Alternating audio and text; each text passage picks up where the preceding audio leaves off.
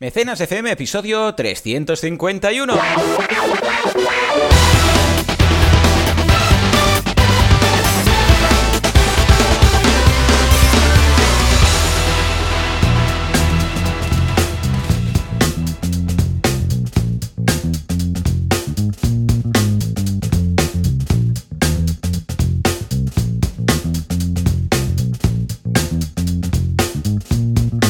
¿Qué tal? Muy buenas a todos y bienvenidos a Mecenas FM, el uh, programa, el podcast en el cual hablamos del micro Nauer, del Miss Nauer o de la financiación de vacas eh, o de cuervos o de lo que queráis. Pero si queréis saber cómo va y de qué va realmente, es crowdfunding, financiación colectiva o micromecenazgo. Tomen nota, señores de los... Uh, periódicos generalistas. ¿Quién hace esto? Valentía Concia, experto en crowdfunding, que podéis encontrar en banaco.com con V y dos Cs, y servidor de ustedes, Joan Boluda, consultor de marketing online, director de la Academia de Cursos para Emprendedores, boluda.com.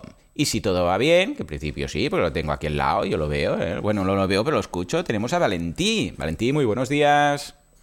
¿Qué tal? Buenos días de Sabadete aquí. Está todo oscuro, parece noche, hay invierno, noche. Aquí es un rollo ahora ¿eh? a clarear un poquito más. Pero hasta ahora estábamos como si fuéramos, no sé, las 3 de la mañana, ¿eh? Está todo oscuro. Es un poco. El, invierno da. Eso es lo que da un poco de palo, ¿no? El hecho de que los días sean tan cortos. Winter is coming. Pero bueno, winter is coming, winter is here. Y nada, con espíritu navideño. Por aquí por Sabadell tenemos una cosa que no te he contado, que mm. es muy así de, de, Sabadell, que se llama el, el, el Yaminé. Oh, que es un Sí, un personaje que, bueno, sale cada día. El lotón sería, ¿no? el lotón. El, sí, el lotón. Más o menos, más o menos. ¿Y qué? ¿Y qué? Sí, sí. Y está cada día, del 1 al 24, que sale por las puertas del ayuntamiento. Es como una especie de político, ¿no? Para los niños. Y está ah. por ahí y les habla de cada historia, cada día abre como una especie de calendario de Adviento y les cuenta la historia de ese día. Está muy chulo, la verdad. Y claro, cada día tenemos que ir a ver el Yamine con Arán y no sé qué. Pero bueno, todo bien, la verdad. Aguantando los constipados, como todos los padres actualmente. Claro. Y, trabajando bien. La verdad es que el final del año, no sé cómo lo percibes tú, pero hay trabajito, ¿eh? La gente está activa. Sí, la verdad. Para ser diciembre, también es un poco como te tomes la vida, pero si quieres trabajar hay bastante, bastante cosilla. Yo como estos días estoy precisamente mm, de descarga, en fase de descarga de trabajo. Eh, los que seguís asilo estos días, pues ya sabréis que he dejado varios proyectos y me he centrado solo en, en Boluda y en audiocursos. ayer lo contaba. Y claro, quieras que no, pues también es, vale, mira, mm, sí, hay trabajo, por el justo, estoy bien. Estos días estoy muy bien, la verdad. Sí. He pasado es que también... Totalmente. Yo creo que al final es súper importante controlarte y conforme vas haciendo años, porque esto al final es una parte también de la vida, eh, tienes que saber eh, dónde está tu límite. Yo, por ejemplo, ahora, a la hora de la comida, me tomo un descanso que mínimo es de una hora una hora y cuarto, y a veces hago una hora y media. Y lo necesito, te lo prometo. O sea, es que yo hago mi mañana, luego tengo, necesito un tiempo para comer y para mí, y luego sigo un poquito más. Sí.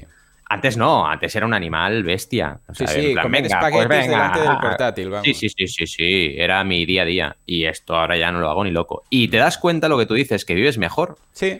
Que si realmente haces las cosas así, eres más productivo, eh, te tomas las cosas con otra, otro rollo y es, es al final aprender a trabajar también, que es parte del aprendizaje, ¿no? No, no solamente es emprender, sino aprender a emprender, las dos cosas, ¿no? Que tienes que tener en cuenta. Tal cual, tal cual. Pero bueno, escucha, para eso estamos también los, eh, los amigos, la familia. Sí, totalmente. Y bueno, podernos explicar todas estas cosas y sentirnos identificados el uno en el otro. Y tú y yo vamos muy a la par, ¿eh? O sea, lo que no has pasado tú lo he pasado yo y primero tú, primero yo, pero todos cuando nos contamos algo, eh, el otro ya lo ha pasado. Sí. El otro lo ha pasado al revés, sí, sí, totalmente de acuerdo. Y bueno, tiene sentido, al final hemos estudiado juntos y vitalmente Tú, fuiste padre mucho antes que yo, pero al final más o menos hemos ido haciendo lo mismo. Y, eso al final es súper importante, tener una guía y, los amigos de verdad escasean, con lo cual hay que cuidarlos y, aprovecharlos y disfrutarlos. Y disfrutar la vida, tú. Pues nada, escucha, vamos a disfrutar también del micromecenazgo, pero antes vamos a repasar que si no luego siempre se nos olvida las novedades en Banaco y en Boluda de forma rápida, no nos vamos a poner pesados, yo simplemente comentar que hay un par de cursos nuevos, tenemos el de curso de herramientas para podcasters, todos los que tengáis un podcast, pues eh, vais a ver un séquito de herramientas que os van a facilitar la vida. Y el curso, bueno, dos, eh, dos más cursos, claro, porque hubo una semana que no, que no, que no hicimos mecenas más. El curso de mm. CRO, que es el de Conversion Rate Optimization, es decir, cómo optimizar conversiones en tu página web. Eso que dices, ostras, pues me gustaría a ver si puedo mejorar algo en la web que haga que tenga más ventas o más conversiones o más contactos. Pues vemos ahí que es mm. eh, lo que deberíais revisar. Y un curso que es muy interesante, muy concreto, pero muy interesante, de presupuestos. ¿Cómo presentar presupuestos? O sea, ¿qué deberíamos tener en cuenta cuando viene un cliente y te dice, ah, pues yo quiero esto? ¿Qué deberías tener? O sea, ¿qué debería tener el presupuesto? ¿En qué tiempo deberías entregarlo? Ah, ¿Cómo añadir extras al presupuesto? O sea, todas esas cosas que hacen que se optimice la posibilidad que nos pillen el presupuesto y tiremos adelante la operación. O sea que ahí lo tenéis todo en boluda.com. ¿Y tú qué? Valentín. Me ha gustado, ¿eh? lo, de, lo de presupuestos. es muy chulo, muy chulo. Sí, sí, sí, la verdad es que tenemos que estar también al día de estos temas. Pues mira, yo tengo nueva clase de un nuevo curso, porque hemos estrenado un nuevo curso de panel de creación en Berkami. Ya sabéis que hicimos hace poco herramientas en Indigo y Kickstarter y ahora estoy con Berkami. Eh, cursos actualizados, con las herramientas actualizadas, todo lo nuevo que han salido y vamos repasando con campañas reales todo lo que es el panel de creación y también ejemplos de proyectos, tanto los que están antes de lanzar campaña como los que están en campaña como los que están en post campaña, porque el panel cambia en función del momento de la campaña. Y en el curso de Champe, que es el de YouTube, tenemos la segunda clase que son materiales necesarios para trabajar en YouTube. Está muy bien este curso, lo he hecho con un montón de cariño y esa voz que tiene que parece radiofónica total. Así que os lo, os lo recomiendo. A nivel de artículos, hemos hecho uno sobre objetivo mínimo viable porque estoy trabajándome un itinerario hmm. para los clientes en la web que te va marcando un poco fase a fase lo que tienes que hacer. Y haciendo esto me doy cuenta de algunos términos que uso y conceptos que a lo mejor no tienen un artículo específico. Hmm. Y gracias a ello estoy creando artículos que me faltaban como este, el de objetivo mínimo viable, que lo hablaba como parte de un artículo más grande, pero no solo de esto en plan concepto. Claro. Y la verdad es que me está sirviendo un montón. y además un tutorial sobre cómo lanzar un proyecto en 2023 con algunas novedades como algo que seguro que te está tocando a ti trabajar, eh, Google Analytics 4. Hombre, que, todo el mundo está con el tema. Sí, porque como, acaba el otro y lo, lo descontinúan y te dicen, bueno, si migras tú, migraremos nosotros a nuestra manera, pues claro, todo el mundo está, my God, my God, my plat. Como locos. Pero bueno, con ganas de, seguir investigando, ¿no? Y eso sí, una cosa importante, que no lo hemos hablado, este año eh, vamos a hacer vacaciones, o sea que ahora estamos ya en la recta finalísima. finalísima sí, haremos las campañadas de cada año. Exacto, exacto, exacto. Así que es importante que descanséis también. Y esto es todo, novedades interesantes, vaya. Muy bien, claro que sí. Pues venga, va. Ahora sí, nos vamos a las novedades y a las noticias de la semana, bueno, y del mes y de en general. ¿Qué está pasando en el mundo crowdfundico?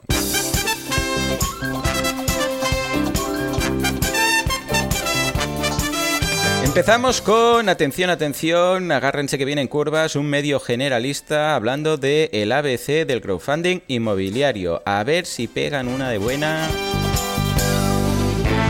Y regresamos con Heidi Justiciera, claro que sí, que por cierto resulta que Heidi en realidad su nombre es Adelaida. Adelaida, Heidi es el diminutivo. Pues bueno, salió por crowdfunding según el diario de Sevilla. Bueno, crowdfunding.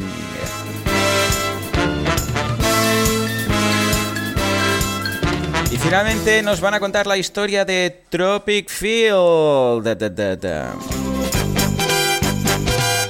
Espera, Valentí, ¿qué estoy leyendo? Sí, estás en el 351. Ah, jo, macho. Y no me dices nada yo. Vale, vale, espera, espera. Bueno, pues Aborte en misión, digo. Digo, es que yo iba leyendo y digo, otra vez Heidi. esto me suena, esto me suena. Otra vez Heidi, ¿no? Claro, debe ser. Y yo he colocado todo en la escaleta anterior. Muy bien, Joan, muy bien. A ver, espera. Sí, que esto era lo de menos, te iba a decir, dame los enlaces, pero claro, cuando has empezado con Heidi Justiciera digo, oh no.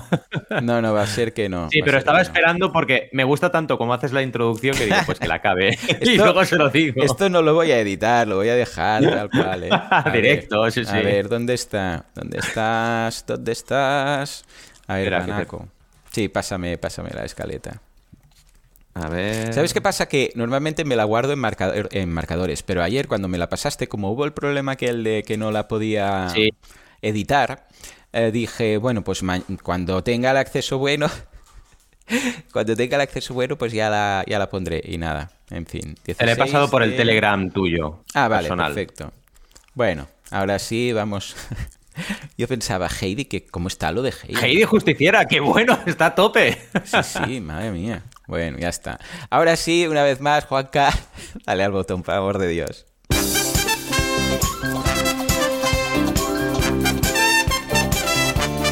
Atención porque nos agradecen la ayuda de nuestro podcast del éxito de esta campaña. Vamos a ver de qué va.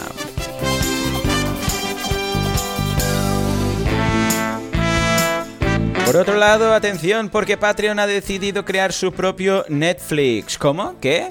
Pero si ya tenemos boluda.com, el Netflix de los emprendedores, pues mm, mm, Patreon, que es su propio Patreon Flix, el Netflix de los patrones. Y Eura sigue imparable. Atención porque todas las, todo lo que ha hecho hasta el momento ha sido nada comparado con la siguiente... Mira, nos hemos quedado incluso sin música. ¿Qué está pasando hoy? Venga, dale, dale. Ahí, ahí. Madre mía, hoy cómo estamos. Se nota que la semana pasada no hicimos. Eh, más, avanza. Ahí. Venga, Eura se va de los 4 millones a los 5 millones, a los 10 millones, en esta ocasión 20 millones.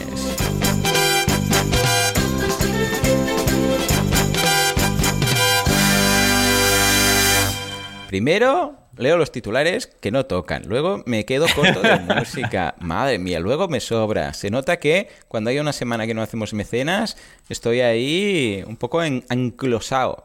A ver, va, Valentín, vamos a empezar con esta campaña, la de Pod Nights, que nos da las gracias por nuestro buen hacer.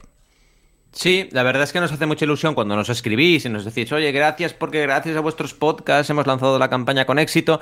Y cuando pasa, queremos hablar también en plan noticia de la campaña que ha tenido éxito. Y en este caso es la Spot Nights, que ya sabéis un poco por el nombre de qué irá esto. Es un evento de podcasting madrileño por excelencia de noches de podcast en directo que llegan a la capital con cinco sesiones para este 2023. Está muy bien el proyecto, tiene algunas cosas que, eh, bueno, vamos a comentarlas. Eh, bueno, son, eh, mm, digamos, una praxis no, digamos, recomendada en, en nuestros podcasts, como por ejemplo que no tiene vídeo, pero aparte de eso, eh, digamos que es un proyecto interesante. ¿Qué ocurre con este tipo de proyectos? Que, oye, cuando estamos hablando de proyectos que ya tienen comunidad y los podcasts es lo que les pasa, que tienen comunidad, a lo mejor pueden sacar buena nota eh, quitando alguna de las variables importantes para el éxito, como puede ser el vídeo. Esto ocurre igual también en los dibujantes, pasa mucho. La gente que hace cómics a veces no ponen vídeo, porque como ya tienen su comunidad y ya tienen el rollo ilustrador, ya les da igual. Pero lo que debéis preguntaros siempre es, ¿qué hubiera pasado si? Es decir, ¿Qué hubiera pasado si hubiera tenido vídeo? Seguramente iría mejor. Aún así, a nivel noticia, 3.233 euros de un objetivo de 2.500, así que bien. Y tienen algo interesante que es solamente empezar, esto está muy bien hecho, tienen los hitos alcanzados del crowdfunding. Te ponen los objetivos que han ido ampliando y esto lo han hecho muy bien, ¿eh? Para ver un poco todo lo que se ha ampliado del objetivo inicial y todo lo que evidentemente se ha generado de más es el objetivo ampliado más alto, el de 6.000 euros. Así que están ahora camino del de 3.500 y después de este tendrán uno de 4.000, uno de 5.000 y uno de 6.000 para mejorar al final todo lo que van a hacer en esos eventos. Y está muy chulo, la verdad. Como podcaster, podcasters que somos, pues oye, que haya movimiento en la esfera, en la podcastfera, y que encima se puedan crear eventos por crowdfunding, cosa que es algo que ya se hace en otros sectores, pero debe extenderse a todas las partes, pues está perfecto. Y más en un año extraño para los eventos, ya lo sabemos. porque, ostras, la gente le cuesta apuntarse, la gente está en casa todo por streaming. Entonces, bueno, el crowdfunding te aporta que si no llegas a un mínimo, pues eh, directamente no, no lo efectúas. Y bueno, desde que muy contentos. ¿Cómo lo ves este, este proyecto. Chulo, ¿no? Muy bien, la verdad es que sí. Y escucha, yo encantado porque todo lo que tiene que ver con el podcast mm, y, el crowdfunding. Me gusta el podcasting, me gusta el crowdfunding. Incluso, ¿qué demonios? tenemos podcast de crowdfunding. Con lo que esta noticia es muy buena y estaré encantado también de pasarme por ahí, por esas J Podcast Night, Night, eh, Pod Nights. O sea que, además, lo tenemos a un tiro de piedra con el AVE, ¿eh? ¿En Madrid? Sí. Sí, sí, es un. El otro día estuve, hace dos semanas que, mira, no hicimos episodio, estuve en Madrid y la verdad es que muy, muy bien. Y sí, sí, es un plis, es un plis y además eh, te pones a escribir algo o te pones a tal y en un momento llegas. Está no, bien. No, voy a poder ir a las cinco campañas, pero sí que, vamos, hay a las cinco campañas, a las cinco ediciones, pero alguna voy seguro, ¿eh? O sea que guay. mira, ya te avisaré, igual nos vamos ambos. Igual sí, podría estar guay, eh, totalmente. Claro que sí, bueno. que sí. Bueno, pues, pues mira, vamos, a nos vamos a Netflix. ¿Qué ha pasado? ¿Qué ha pasado? Sí. Pues bueno, que Patreon sigue a tope, porque es que al final, con la de inversión que le ha llegado y también con su vocación de tener herramientas para todas las fases de, al final, su ciclo de vida del cliente, pues se quiere meter en lo que hace YouTube. Es decir, mm. la idea de Netflix ahora es, bueno, vamos a crear Patreon Video y con Patreon Video lo que vamos a hacer es, eh, bueno, que la gente no tenga que irse a YouTube para crear el contenido. Directamente lo va a poder hacer en Patreon. Esto ya veremos cómo va. Porque, ¿qué ocurre? Que mucha gente ya está acostumbrada, ya son youtubers, están acostumbrados a trabajar con las herramientas de YouTube y les va perfecto que Patreon sea como al final una capa por encima de YouTube. No sé la gente si va a migrar o no. Lo digo porque, por ejemplo, si miras la historia del crowdfunding, te acuerdas de que Kickstarter hizo su propio Twitch, creó el Kickstarter Live para hacer directos que en realidad lo que buscaba es útil hoy en día todavía. Es decir, hacer un stream en tu campaña de crowdfunding va súper bien. Pero ¿qué les ocurrió? Que todo el mundo ya estaba en Twitch o ahora estarán en YouTube Live. No les interesaba hacerlo en Kickstarter. Pues aquí puede llegar a pasar lo mismo, aunque oye, cuidado, porque Patreon cada cosa que hace nueva mm, realmente la, la, implementa y lo consigue. Así que a lo mejor ocurre que muchos creadores se pasan a Patreon y dejan YouTube. Ya veremos qué ocurre. ¿eh? Pero es un poco la noticia y está muy bien. Eh, podéis echar un vistazo a la noticia y también tenéis un enlace dentro de la noticia que te lleva a la introducción de Patreon Video, donde te explica todas las novedades. Y es algo que también vamos a hablar en, próximamente en banaco.com para ver un poco qué nos aporta esta herramienta y si realmente tiene sentido dentro de lo que es eh, las herramientas de, vídeo que ya tenemos en YouTube y otras plataformas. ¿Cómo lo ves todo esto? Lo veo está, bien, ¿no? Sí, claro que sí. Esto también tenemos que decir que a veces Patreon la caga y tiene que pedir disculpas y tiene que tirar para atrás, ¿eh? Pero bueno, en esta ocasión, bueno, es lo que hace el a ver, Patreon no es líder de crowdfunding, pero sí de crowdfunding recurrente, eh, ahí está su nicho, y como tal debe hacer I más D, debe innovar y debe ofrecer cosas. Entonces esta es una más, es muy interesante y a partir de aquí a ver cómo, a ver cómo va. Aunque esto no funcionara, no pasa nada. O sea, la idea es que tienen que probar cosas, que tienen que ver de qué va el tema, que tienen que innovar constantemente, porque es lo que debe hacer un líder en cualquier mercado. O sea que muy bien, felicidades y lo seguiremos a ver qué tal. Y ahora sí, nos vamos a nuestros amigos de Eura. Los de marketing de Eura, me encantan y además, por lo que veo ahora, los que llevan la financiación también, porque está muy, muy bien lo que están haciendo con estas rondas. Cuéntanos. Eh, esta vez ha sido privada, ha sido por sí, Ha sido privada ha sido privada y es un poco lo que venimos a contar es eso, que si empiezas por crowdfunding puedes acabar haciendo rondas muy grandes. Esto me ha pasado con unos clientes, con los de Vitrus Biotech, que han hecho rondas de van de millón en millón directamente. Y aquí ha pasado algo parecido multiplicado, porque estamos hablando de 20 millones en estas series B, donde ha entrado gente como Ricky Rubio de la NBA, Sergi Busquets o David Broncano. Así que ya hay mucha gente interesada en que Eura se consolide porque ya está ahí eh, como una de las principales, si no la principal, marca europea de comida plant-based. Y además te ponen una imagen de la Choriburger que está buenísima, así que si queréis probar la Choriburger os la recomiendo. Mira que, eh, Te lo dice un argentino, eh, cuidado. Que yo sé lo que es el choripán y vamos, está buenísima la choriburger. Te da realmente el rollo este chorizo brutal. Me gusta mucho de Eura que innovan mucho. Es decir, empezaron con su producto, pero en muy poco tiempo han innovado con un montón de productos distintos, eh, siempre con la misma filosofía, pero al final es lo que buscas, ¿no? Tener diversidad y tener productos que sean sabrosos y muy, muy naturales y bien hechos a nivel componentes.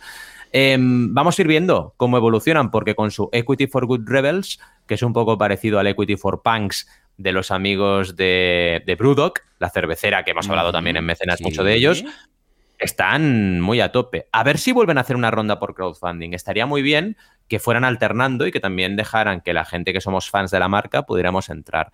A ver si lo, plantean así a futuro, que sería muy, muy interesante. ¿Cómo lo ves? Eura a tope, ¿no? Sí, sí. Me encanta cómo hacen el marketing. Vamos, además son muy cachondos. Y vamos, desde aquí un abrazo. Han conseguido algo que, vamos, ya me gustaría a mí haber conseguido algo así y creo que han aportado mucho al mundo del veganismo. O sea que desde aquí un abrazo a la gente de Eura y me encanta que, les vaya tan bien como les va y mucho mejor. Bueno, va, ahora sí, nos vamos al tema de hoy. Crowdfunding, ojo que me toca de cerca, para startups.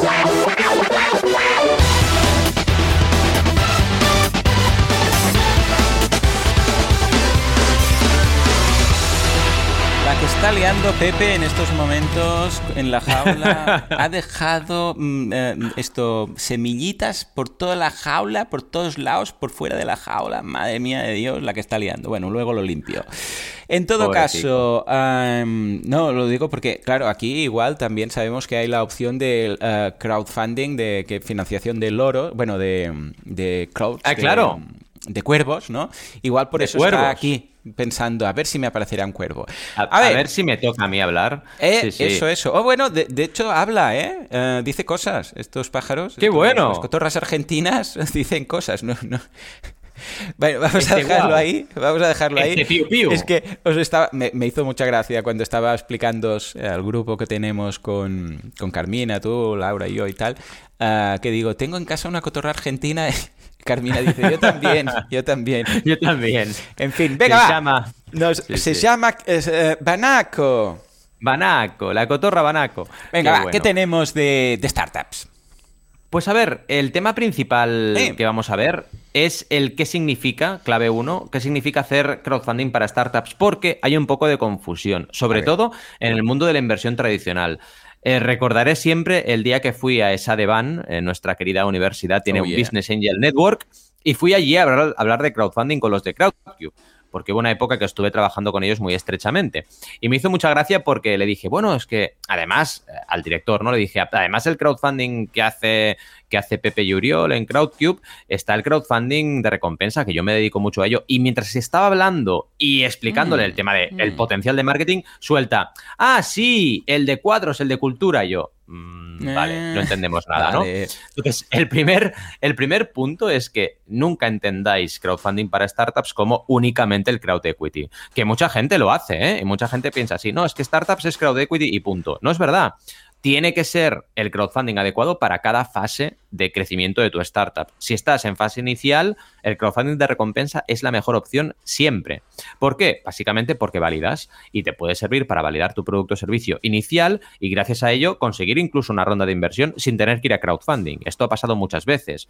El siguiente paso, natural, es en fase de crecimiento hacer el crowdfunding para inversión. Y esto lo hemos hablado suficientemente, pero no hemos indagado tanto como deberíamos en ello, es muy beneficioso porque te permite tirar de la campaña de recompensa hacia la campaña de inversión. Me explico. Esto pasó, por ejemplo, y os dejaremos los enlaces con Cocoro. Si tú tienes una campaña en Berkami con 3.000 clientas, para comprar tu ropa interior, si luego lanzas una campaña de Crowdcube, puedes hacer mención en la campaña de Berkami de que hay la opción de invertir en la startup. Y mucha gente que han sido los primeros clientes que has tenido en tu vida van a querer invertir. Y esto es al final una traslación de comunidades que te beneficia muchísimo, además de darte un engagement mucho mayor con tu público, porque pasan de ser meros clientes a ser inversores Tal cual. y ser parte de, hecho, la empresa. Yo he recibido ayer, fue un mail de Zencaster que lo van a hacer, O sea, ahí decía, ¿te gustaría, están tanteando, eh, ¿te gustaría participar en una financiación de Zencaster, aunque sea desde, yo sé, 100 euros, con lo que supongo que el ticket mínimo será 100 euros? Si es que sí, dínoslo, que no sé qué, no sé cuántos, o sea, fíjate tú. Zencaster. Es que la gente al una final. aplicación que usó, vamos, mucho y que los podcasters también, eh, cuando tienen invitados, pues utilizan mucho porque graba el local, ¿no? Pues han hecho lo mismo que estás contando. Sí, sí, es que es importante que, bueno, notar que la gente ya está entendiendo cómo funciona esto por fin y que lo empiezan a aplicar empresas que, como tú bien dices, usamos día a día herramientas, etcétera, y entienden que al final es, es un tema de marketing también el crowdfunding de inversión, no, únicamente el crowdfunding de recompensa, y te sirve para trabajar tu comunidad. Y luego sí, es cierto que en fase de expansión te puedes ir al crowdlending también, es decir, puedes usar los tres de los cinco tipos de crowdfunding, recompensa, inversión y lending en función de tu estadio. Esto ocurre, pero claro, ya no se consideraría a lo mejor en muchas ocasiones startup porque igual llevarías más de tres años de actividad, pero es el siguiente paso natural, decir, bueno, pues ahora me voy a crowdlending y consigo que también mis clientes y por supuesto gente de fuera invierta en mi startup, pero en préstamo, no en inversión. Claro. ¿Qué segunda clave tenemos? El tema de cuándo hacerlo. Es decir, el qué significa. Está muy bien, pero cuándo lo haces. Lo primero que hay que tener en cuenta es que no existe el crowdfunding de ideas. Entonces, esto pasa mucho que, ah, voy a montar una startup, tengo esta idea, voy a hacer crowdfunding. Cuidado, tienes que ya prototipar y tener un proyecto en firme. Aunque vaya a ser crowdfunding de, de recompensa, que sería el primero, tienes que ya tener algo con cara y ojos, porque si no, no te va a permitir la plataforma y tampoco va a ser viable tu campaña. Y también es importante que si nos vamos a hablar del tema de la inversión, no se suele invertir en proyectos no validados. Entonces, si vas a recompensa, tienes que prototipar y hay una parte de recursos propios que tendrás que invertir sí o sí, porque si no prototipas y no creas tu landing page y no inviertes algo para poder darle cara y ojos a tu proyecto a nivel de materiales, vídeo, diseño gráfico, no vas a sacar una campaña de recompensa efectiva. Y en el otro punto, en inversión, no sería aconsejable meterte sin haber validado. De hecho, Crowdcube Seeders ya no te permiten meterte si no está validado. Es verdad que hay rondas, algunas, de proyectos que no tienen modelo de negocio muy claro y consiguen millones, pero son excepcionales. Esto es como las campañas de crowdfunding que recaudan 100.000 en Kickstarter o millones. Son muy pocas. El otro día miré de nuevo las que han pasado el millón y son 967 campañas de un total de 577.000. O sea, claro, el porcentaje es muy pequeño no podemos confundirnos y pensar que esto es lo normal, porque si te vas con tu proyectito, ah, no, sí, es que todavía no tengo modelo de negocio, lo normal es que te digan, vale, pues la puerta es grande, váyase y vuelva cuando tenga algo. Es así, ¿no? Y lo más importante también hay que tener en cuenta que la validación atrae la inversión, lo que os decía antes. Es decir, que si validas puede ser que tengas ronda. Y aquí os hablo del caso de Bytrus. Bytrus, que es una empresa de biotecnología, acordaos que es el top 1 de mis campañas recaudadas, que recaudamos 600.000 en una campaña de inversión en Capital Cell, pero lo que tenéis que tener en cuenta es que antes hicimos una campaña de recompensa y la hicimos en Indiegogo con un producto. Es decir, ¿qué problema tenía Bytrus? Bytrus tenía el problema de que era un B2B. Era una empresa que vendía fórmulas, eh, digamos, químicas para desarrollar eh, con industrias, eh, con células madre de plantas, pero vendía todo esto, estas fórmulas, a las farmacéuticas o las empresas. ¿Y qué ocurre? ¿Cómo aplicábamos crowdfunding ahí? Lo que se nos ocurrió fue crear un producto que era Bytrus Hair, que era para cuidado del cabello. Y esto validarlo por crowdfunding, porque si se vendía al público final, demostrábamos a los potenciales clientes que eran empresas que se podía vender el producto y que había interés. Y funcionó perfectamente bien. Hicimos campaña de Hair. Tuvimos éxito y luego hicimos la campaña en Capital Cell y llegamos a más de 600.000 euros. Y ya la clave 3 hmm. sería ventajas e inconvenientes para la startup, para ver un poquito qué me aporta a mí hacer crowdfunding. A nivel de ventajas, acordaos que la validación del proyecto es la validación del marketing mix completo. Y esto Joan y yo lo sabemos mucho. No hay ninguna herramienta que te valide todo. Producto, servicio, precio fijado, canal de venta, comunicación del proyecto, todo lo puedes validar con tu proyecto. Ventaja 1. Ventaja 2, reducción de riesgos reduce la tasa de mortalidad de las startups. Esto si tú miras las startups que han hecho crowdfunding y las que no, las que lo han hecho, evidentemente al reducir riesgos, ha reducido también la tasa de mortalidad de estos proyectos. Abre nuevas vías de crecimiento. Si, por ejemplo, quieres innovar y sacar un nuevo modelo de eh, ropa interior en el caso de Cocoro, un nuevo modelo de eh, patinete eléctrico en el caso de Segway o cualquier otra empresa, incluso consolidada, tienes una vía para estudiar si ese producto o servicio funciona y poderte poner a ello. Y también reduce el riesgo de la innovación, que ya sabemos que al final destinar recursos a innovar cuando tienes problemas o vas justo o lo que sea, o directamente vas bien pero no quieres destinar recursos a algo que no va a funcionar, el crowdfunding te puede ayudar en ello. ¿Qué más? Captación de inversión, que lo hemos visto, creación de comunidad, no olvidemos eso porque es súper importante, y también generación de engagement con dicha comunidad, más notoriedad para el proyecto. Fijaos, por ejemplo, Eura y muchos otros que han hecho crowdfunding, como la notoriedad aumenta.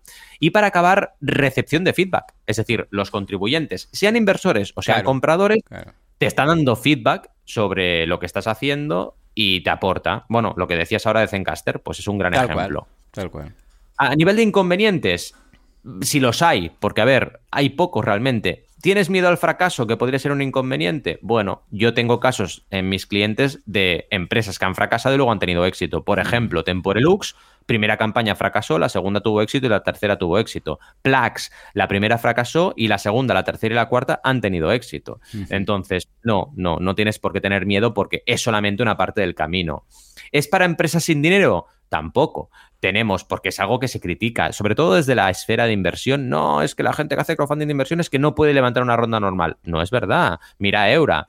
En el caso de recompensa, mira a Mattel, mira a Hasbro o mira a Xiaomi, que son empresas enormes que están haciendo crowdfunding, así que no tiene nada que ver con esto. Y lo último es tener el miedo a problemas en la gestión o las entregas. Bueno, al final aquí depende de cómo tú plantees la gestión. Si lo haces correcto, no va a pasar nada. ¿Cómo lo ves todo ello? Que hemos ido ahí a tope con las claves. Pero eh, ves plenamente y además lo veo una vez más muy paralelo al, al lanzamiento de un proyecto o sea, mm. aunque no fuera por crowdfunding, miedo al fracaso es para empresas en dinero, habrá problemas en, sé, pues en la gestión o en entregas o no sé qué. O sea, todo esto es por lo que pasa y las dudas por las que pasa un emprendedor. Y lo mismo con validar el proyecto, reducir los riesgos, eh, captar inversión, si hace falta o no, porque claro, aquí estaría la diferencia que en ocasiones pues se, se puede empezar con un producto mínimo viable y tal para no mm. tener que eh, financiarse, ¿no? O al menos no una gran inversión. Pero fíjate que es exactamente lo mismo, con las particularidades, evidentemente, del mundo del crowdfunding. ¿eh?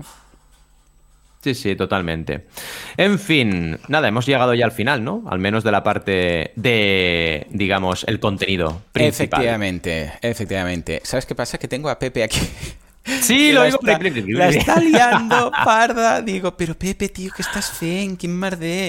A ver, lo dejo aquí. Ay, Pepe. esto para que no me la líe más. Pero, a ver. Oye, somos el primer podcast de crowdfunding del mundo que tenemos a una cotorra. Claro que sí. ¿Qué pasa aquí, Pepe? Será la, Ya está, ya está arreglado todo. Porque ha habido, ha habido un momento de peligro ahí.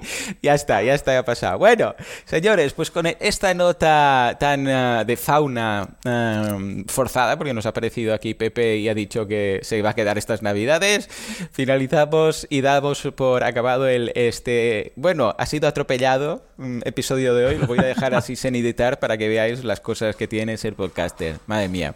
Eh, y seguramente, decidme en los comentarios si, si habéis escuchado a la jaula de Pepe de fondo, porque es la que está liando.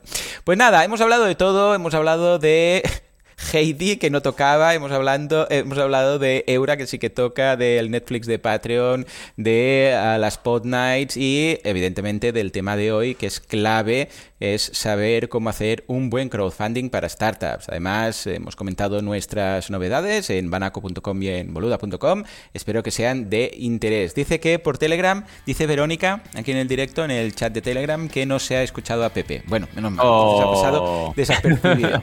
ha pasado desapercibido. Ya me diréis el resto. Pues nada, señores, nos escuchamos en una semanita dentro de que creo que ya será para las campañadas, ¿no? Si no recuerdo mal. A ver, déjame mirar. Sí, sí, sí, tenemos ya campañadas. Pues nada, nos escuchamos en una semanita, en siete días con las campañadas. Hasta entonces, adiós.